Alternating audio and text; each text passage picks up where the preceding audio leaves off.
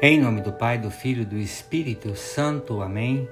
A graça de nosso Senhor Jesus Cristo, o amor do Pai e a comunhão do Espírito Santo estejam convosco. Boa noite, meus irmãos, minhas irmãs. Quero rezar com vocês nessa noite o Evangelho de São Lucas, capítulo 6, dos versículos 12 a 19. Naqueles dias, Jesus foi à montanha para rezar e passou a noite toda em oração a Deus.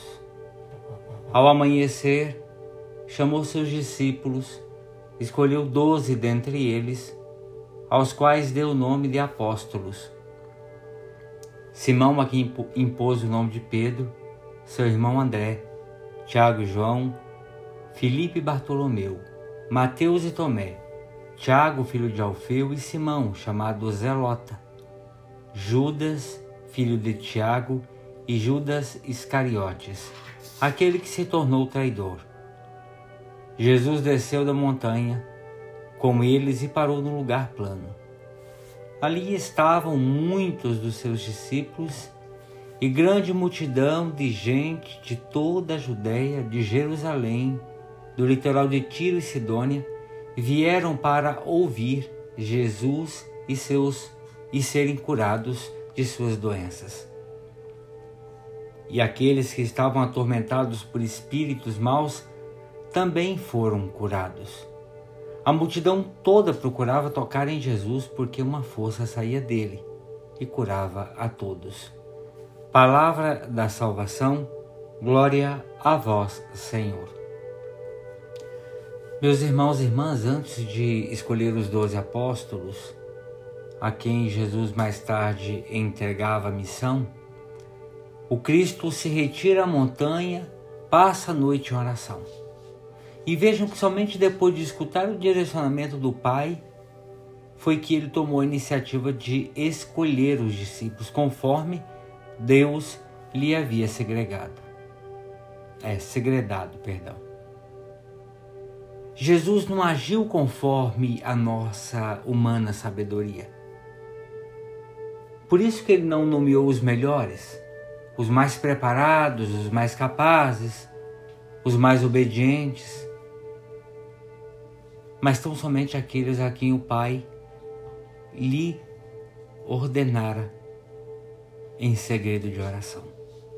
Sabemos, portanto, que dentre os doze havia traidores, descrentes, pretensiosos, ambiciosos e que nenhum deles era exemplo de santidade.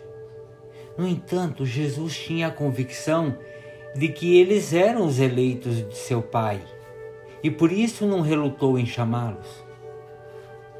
Ele sabia que para realizar a sua missão teria que enfrentar dificuldades também com os seus escolhidos. Sabia que estaria lidando com homens cheios de defeitos. Mesmo assim, não desistiu e foi com eles até o fim.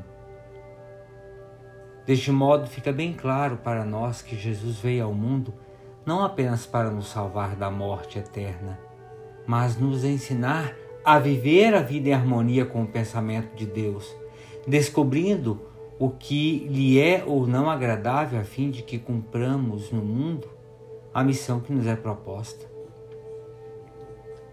Muitas vezes nós também nos prostramos aos pés do Pai, pedimos orientação para a nossa caminhada, no entanto, falta-nos a paciência para esperar o fruto das escolhas que fazemos sob a orientação do Espírito Santo. No primeiro contratempo que a gente vive, nós já estamos nos decepcionando, nos frustrando, mal entendendo que fizemos as escolhas erradas e culpamos a Deus pelos acontecimentos. Precisamos também estar firme, firmes e convictos em tudo quanto nos for revelado por Deus em oração. A Sua palavra é a garantia para confirmar o que Ele nos confidencia durante a oração.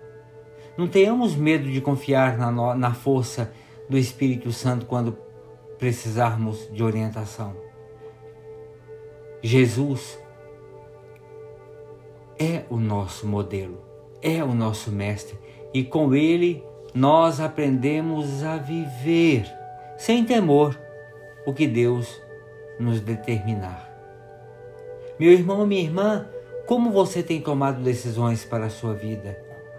Você também se põe em oração? Você confirma na palavra de Deus? Quando você ora e as coisas não acontecem de acordo com o que você esperava, qual é a sua reação?